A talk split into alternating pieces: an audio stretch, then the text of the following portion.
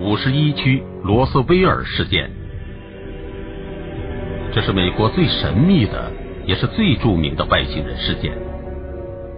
一架飞碟坠毁在美国罗斯威尔地区，目击者不是神秘死亡，就是被迫搬走和封口。